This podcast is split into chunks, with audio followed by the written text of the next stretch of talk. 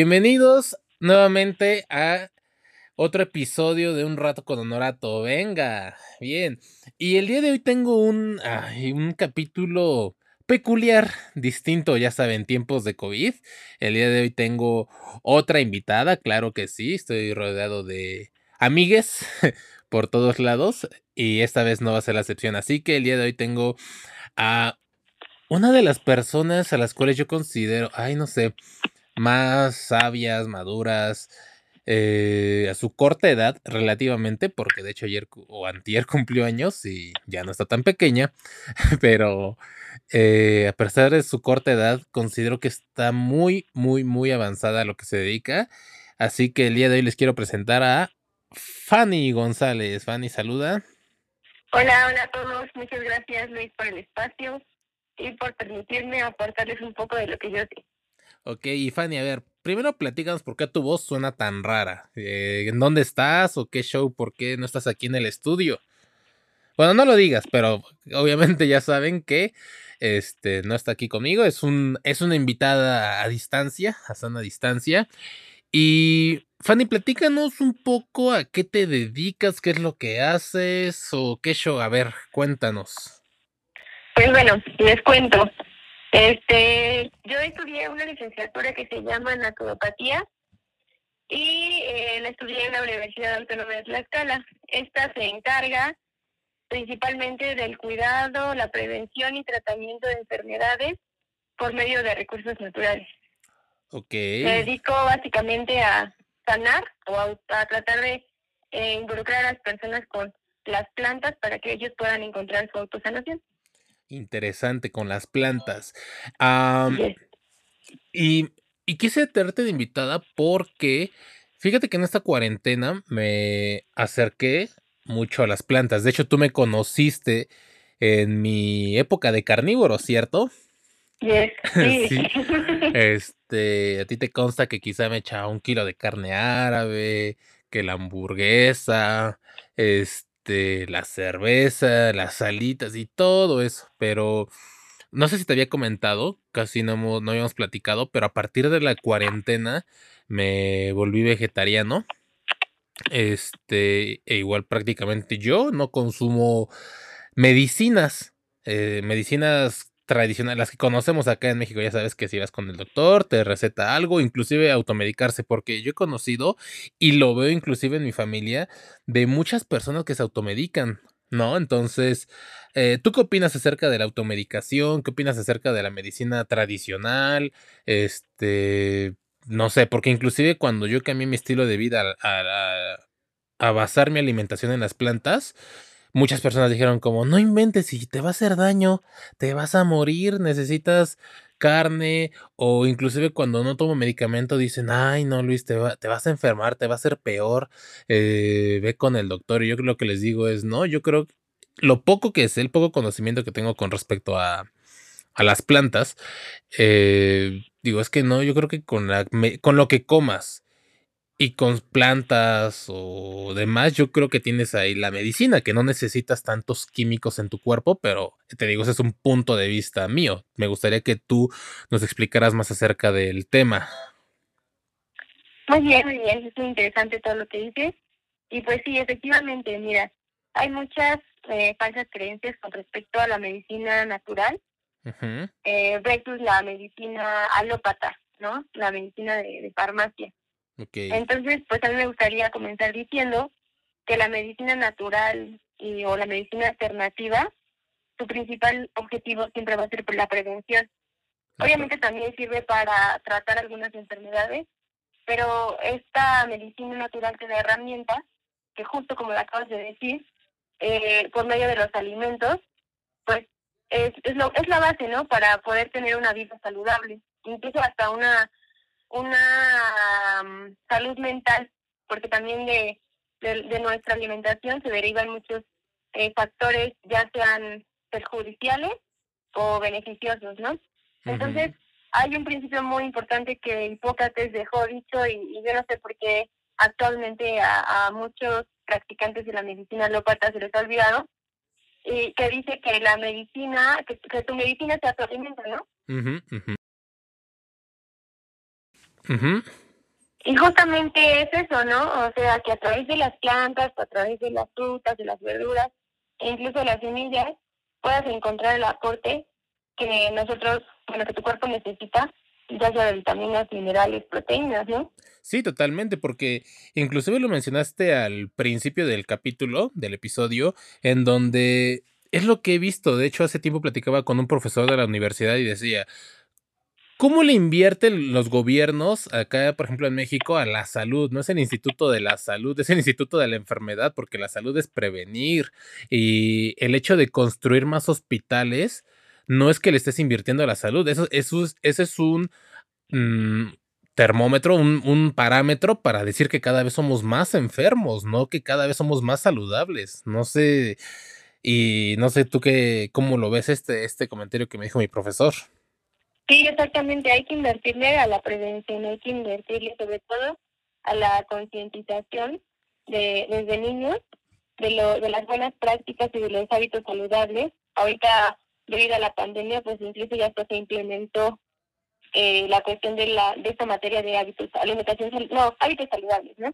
¿Y como qué hábitos tú consideras saludables o en esta materia? Pues yo creo que primeramente debemos a, aprender desde pequeños eh, a alimentarnos bien. O sea, para mí la, la, la base es la alimentación saludable. Digo, tenemos por cultura una dieta rica en, en vitaminas, en minerales, que por ejemplo la dieta mediterránea, no sé si alguna vez la has escuchado, o la, la dieta de la milpa, es una dieta mesoamericana que es rica en, en fibra, rica eh, en, en, semillas y que incluso eh, la, la, la raíz o la base de, esta dieta es la, el maíz, ¿no? La milpa, el chile, la calabaza, el frijol. Entonces, a través de estos alimentos, eh, incluso genéticamente ya estamos como adaptados a ellos, ¿no? Y, y por medio de, de estos, pues tenemos un aporte nutrimental bastante bueno que incluso no, no, necesitábamos la carne, nuestros antepasados no necesitaban así como eh, la carne en grandes cantidades, incluso ellos eh, lo obtenían la proteína a través de los chapulines, de insectos, que también son súper amplios, eh, bueno, nos, nos proporcionan un amplio aporte eh, en cuanto a proteínas. Incluso hay un mito, bueno, apenas vi un documental y, y normalmente, al menos a mí en la escuela fui educado a que nuestros antepasados, y quizá tú también, que eran cazadores y ya sabes, salvajes prácticamente, pero de hecho hay estudios nuevos que revelan que en realidad eran la mayor parte vegetarianos y se basaban en granos. La diferencia es que eh, mucha de la carne, como tarda más en digerirse, se quedaba, digamos, en los dientes y por eso creían que eran carnívoros. Pero como las plantas se, no sé, se disuelven más rápido o se digieren más rápido, es por ello que muchos de, de los fósiles no tienen vestigios de las plantas, porque ya obviamente ya no las tiene el organismo, ya, pero en realidad ellos se alimentaban de muchas, muchos vegetales. Claro, es muchísimo más fácil metabolizar una planta que una carne, ¿no? Incluso igual también hay como hay como estudios en donde nos dicen que la carne, o sea, no estoy satanizando la, la carne, pero sí es un poquito más, este, me atrevería a decir que es más perjudicial que beneficiosa, ¿no? Entonces, este, pues hay también estudios de que como la carne, incluso los lácteos también se vuelven como plástico para el intestino y todo, es más difícil metabolizarlos e incluso pues hay diferentes consecuencias que también se han, ido estudiando poco a poco de cómo perjudican la salud. Sí, totalmente. Inclusive una vez leí otro artículo en el cual decía que el, queso amarillo, por ejemplo, el que le echan a las hamburguesas, estaba a dos moléculas de ser literalmente plástico. Este, igual. De los nachos, igual. del de los nachos. Inclusive le inviertes más energía a la digestión de la carne que a la de las plantas. Decía un, un, conferencista que la carne tarda de digerirse alrededor de 3 días, 72 horas, y una planta, lo que comes hoy, te sale en la noche. Entonces... Sí, exactamente. Y sí, efectivamente, es súper importante lo que estás diciendo. Eh, incluso metabolizar la carne es un desgaste energético bastante amplio que incluso impacta de manera significativa y hasta promueve también en consecuencia un envejecimiento prematuro. Sí, caray, de hecho, este, te digo que durante la pandemia cambié mi alimentación y noté muchos cambios positivos. En mi piel noté que me veía menos arrugadito, en mis dientes los noté más blancos, sentí que mi varios olores, tanto el de boca, el corporal, como que fueron menos intensos. Este, iba mejor al baño y dije, mm, me gustó, me gusta, me gusta. Entonces he visto varios beneficios y de hecho no sé si te acuerdas o que inclusive desde que te conozco, yo no consumo o procuro tomar menos, la menor cantidad posible de medicina aleópata, o sea, de, farmacia. Sí, sí, sí. Porque siento que, no sé, digo, no, aclaro, aclaro a, a quienes nos escuchan que yo no soy doctor, yo no soy médico, no tengo ni idea de cómo funcionan, pero a mi punto de vista personal, eh, creo que es mucho químico para el organismo, siento que son muy agresivas, por más eh, inofensiva que se ve una pastilla, siento que son agresivas, así sea una aspirina, sea un diclofenaco, no sé, pero a ver, instruyenos, doctora. claro, pues mira, yo creo que cada medicina, tanto la medicina natural como la medicina alópata, cada una tiene sus cualidades y sus bondades.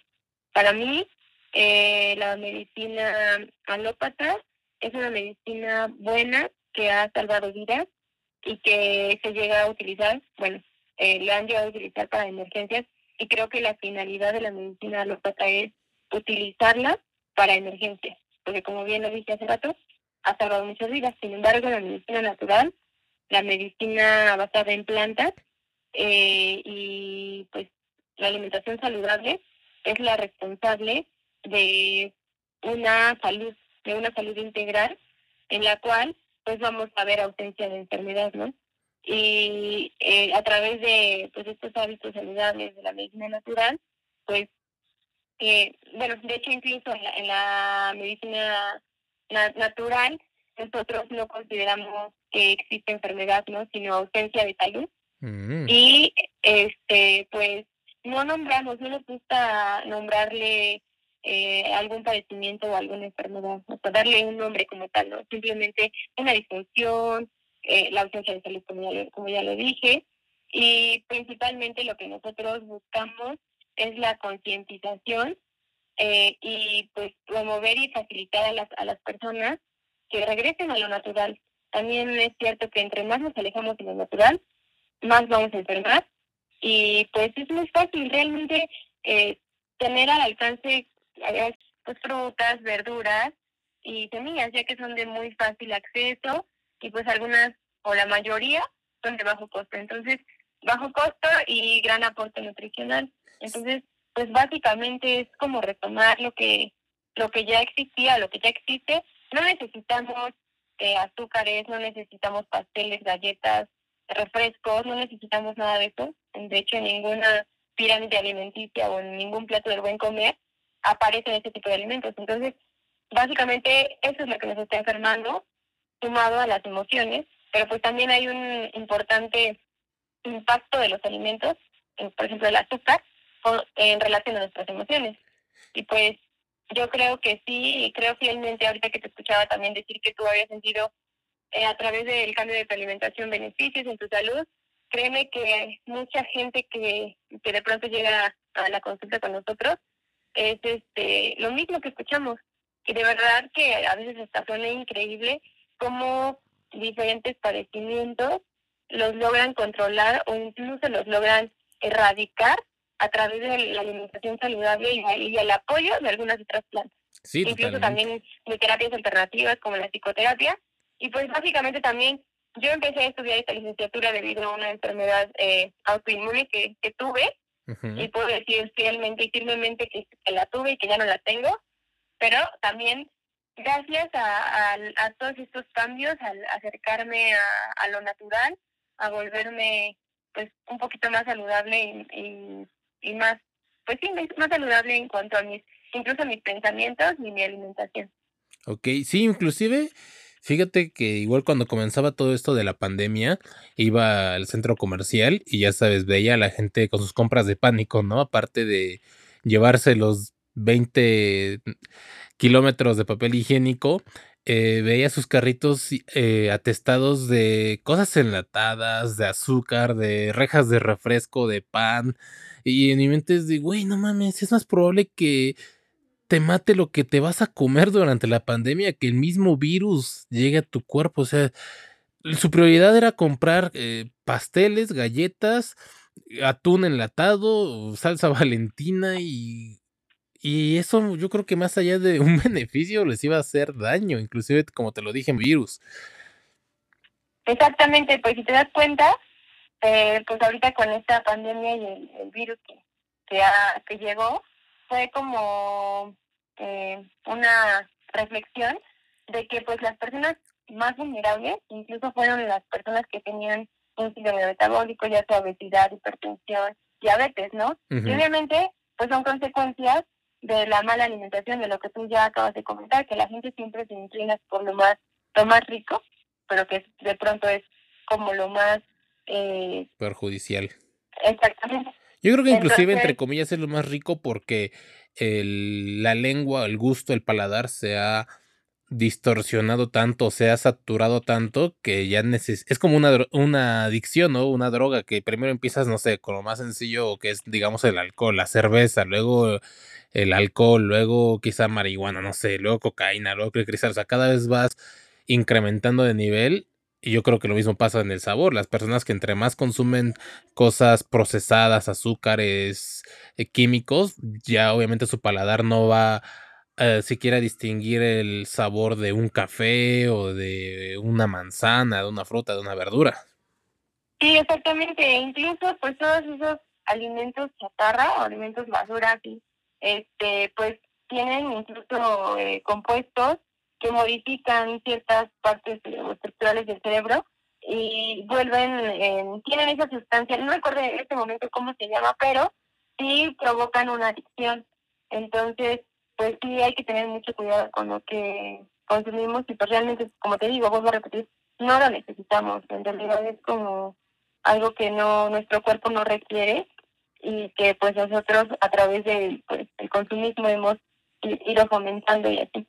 A mí me llama la atención cuando empezó toda la pandemia como en las noticias aparecían personas que les preguntaban, ¿no? Que, que sus familiares, bueno, que decían en las entrevistas que sus familiares habían entrado al hospital por, por una cosa y resulta que se habían muerto, ¿no? O que les habían dado COVID adentro. Les inyectaron, nos mataron. Ándale, resulta que la hija le decía a la reportera, no, es que mi mamá estaba sana. Y le decía, de verdad estaba sana, solamente, no tenía ninguna enfermedad, solamente tenía diabetes. Nada más. Y yo no manches, es neta, es neta que la gente piensa que tener diabetes es normal. O sea, dices, no, no, no, de verdad no, no puedes creer que a estas alturas y que pues habiendo tanta información y así, no sean conscientes de que pues, la diabetes es una enfermedad grave, o sea, es una enfermedad que incluso es una muerte lenta porque te va eh, ocasionando daños, es multiorgánicos en poco tiempo, ¿no? Y que se va haciendo pues progresivo. Entonces, dices, no manches, está súper cañón que las personas estén diciendo que pues nada más tenía diabetes. Sí, ni mentes. Inclusive, fíjate que hablando, ahorita que comentas esto de cómo normalizan las enfermedades, lo veo tan solo, eh, perdón, con mi abuela. Ella es de las típicas señoras que va al doctor cada cierto tiempo y tiene en su cajón bolsas del súper llenas de medicina y debe de tomarse un buen. Esa es para la presión y esta para el mareo y esta para la hipertensión y esta para bla bla y es y qué pedo. Y de tanto que tienen ya hasta se sabe, ¿no? Ya eso es la farmacia ahí. Sí, exacto, es como tal dosis de tantos miligramos. Digo, güey, ¿qué? Yo apenas si puedo acordarme de mi número telefónico y ella ya se sabe todo, toda la farmacia. ¿Y sabes qué es lo peor? Que incluso también, o sea, hay personas que de verdad, digo, no manches, es, es triste y de pronto también es frustrante para mí el ver a, muchas personas, a mucha gente, tengo muchos conocidos así de, de manera cercana que yo trato de como platicarles qué es esto de la onda de las plantas, cómo les podrían beneficiar, qué deberían de hacer, y que ellas mismas eh, eh, formen como un estigma hacia la medicina natural que, que contribuyan a como a despreciarla y que neta no se den cuenta que ahí tienen como parte de, de pues sí, de su vida saludable, donde pueden empezar a modificar ciertos hábitos en cuanto a su, a su alimentación y pueden empezar a reportar eh, pues sí, su, su, su, salud, y esto todavía la tienen, ¿no? Pero cómo se vacían, neta, cómo se vacían la, los medicamentos, la botica, y ahí sí no dicen nada. E incluso antes me daba así como que coraje, ahora ya solamente como que me, sí me provoca, me saca de onda, pero pues también creo que es parte fundamental que nuestro sistema en México, en nuestra cultura, sí está muy cañona en, en la que está fomentado mucho el consumismo y en la cual no tenemos una cultura ni siquiera de prevención y pues así como vamos, quién sabe si sea pronto esa cultura de, de prevención, ¿no? A comparación de otros países que pues sí la tienen y que a, a, a comparación de México, pues en otros países su primera opción siempre va a ser una medicina alternativa o una medicina natural y ya como última opción pues la medicina alópata, ¿no? Sí, pues, totalmente. estamos hablando de países como muy desarrollados como España, por ejemplo, Canadá, en donde sí, o sea, ocupan la medicina, la herbolaria, este, como su primera opción y no la desprecian y no la, pues sí, no la, no la, no la discriminan, por así decirlo, ¿no? No la hacen de menos y pues incluso tampoco quiero ser como, o sonar como muy eh, mala onda, pero incluso ahí en, en donde antes yo trabajaba, pues muchísima gente de dinero que paga muchísimo dinero por, por tratamientos naturales alternativos y que en cuanto tú les mencionas así como la medicina este, alópata, te dicen, ¿sabes qué? Yo no quiero nada de eso, a mí no me gusta medicina, a mí trátame de otra forma, ¿no? Sí, totalmente. Y pues es como la, la contraparte de las personas que, pues que ya a lo mejor tienen una visión un poquito más amplia y que pueden darse cuenta de cómo la medicina natural te puede aportar un poco más o puede ser beneficiosa a tiempo que la medicina alópata. Inclusive el llevarlo como estilo de vida, ¿no? Que ya ni siquiera veas a las plantas como medicina, sino inclusive como te digo, estilo de vida, de comerlas a diario, de ya ni siquiera porque al principio, al menos me pasó a mí, que cuando estaba cambiando mi alimentación lo veía como cierto sacrificio, ¿no? De esto me va a hacer bien, no me gusta, pero lo como. Pero llega un momento en el que lo disfrutas, es bonito, sabe rico y se vuelve un estilo de vida. Y en lo personal te digo que yo soy el ejemplo viviente de, de ese cambio de, de estilo de vida, de pensamiento, de alimentación más natural y he sentido beneficios increíbles he notado cambios en mi forma inclusive de sentir y de pensar. He notado mayor eh, sensibilidad, conexión, eh, agudeza mental, etcétera. Entonces me gustaría que Fanny, eh, para rematar con este episodio, nos pudieras dar, no sé, unas recomendaciones, unos tips o algunos comentarios para que la gente se vaya al 100. pues muy bien. No, pues está muy bien que hayas sentido los cambios, verdaderamente en serio que muchas personas eh, hemos comprobado y creo que por eso seguimos fielmente en esta línea de acercarnos más a la medicina natural. Y bueno, algunos consejos que yo daría serían que pues se acercaran más a lo, a lo natural, a lo orgánico, que buscaran realmente alimentos que los nutran y sabemos que pues las frutas, las verduras, las semillas son los alimentos como más saludables que podemos ingerir y que solamente a través de, pues, de ellos podríamos tener y conservar una salud eh, óptima. Y este, y pues obviamente también el ejercicio, cuidar nuestros pensamientos, qué pensamos, qué, qué sentimos. Y pues básicamente sería eso. En realidad no es tan difícil porque Afortunadamente, México es un país muy eh, diverso en cuestión a, pues a plantas, plantas medicinales y alimentación. Entonces, pues tenemos todo al alcance, solo hace falta que tomemos decisión, que nos disciplinemos, que nos informemos y pues sobre todo también por medio de la alimentación, no, es que le esté haciendo propaganda, pero la alimentación basada en, más, en más plantas y más frutas y verduras, pues es mejor porque también contribuimos al, al ambiente, a cuidar el ambiente, porque con las carnes, pues también fomentamos a la explotación de tierras, a la contaminación, pues varias cosas que pueden surgir ahorita, pero que no es el tema, pero que después hablaremos al respecto. Sí, de esto, esto es como un tronquito y van saliendo ramas y ramas y ramas a los cuales podemos dirigirnos a otro tema, como las consecuencias eh, medioambientales del consumir ciertos alimentos procesados y de la carne, de las emociones y los alimentos que tienes. No sé si lo había comentado en este podcast, eh, pero actualmente considero que la vida de un ser humano, una vida equilibrada y sustentable, es basándose en cuatro pilares, que totalmente es una teoría personal y es cuidando la mentalidad, tus pensamientos, eh, cuidando tus emociones, cuidando tu nutrición y el ejercicio físico. Creo que si llevas estos cuatro pilares, prácticamente vas a ser indestructible. No va a haber cosa externa que te mueva que sea capaz de tumbarte si cuidas estos cuatro aspectos. Y precisamente fue parte de la inspiración a realizar este podcast, de que la gente fuera o adquiriera conciencia eh, acerca de personas especializadas, historias de vida y demás. Entonces, agradezco mucho el que tú te hayas tomado el tiempo de compartir lo que has estudiado a lo largo de tantos y tantos años, de tantos y tantos pacientes, que lo compartas en este espacio y pues gracias, gracias por, por estar aquí. A ti muchas gracias por el interés y pues por dar pie a poder tocar este tipo de temas que pues eh, si bien es cierto a mucha gente le, les fascina y les gusta mucho y lo han vivido, a otras también todavía traen ciertos estigmas al respecto. Sí, más allá de que les guste estos temas, les interese o no, pues creo que es fundamental el que te funcione porque claro. a veces lo que nos gusta no necesariamente nos beneficia, pero igual es otro tema para otro podcast.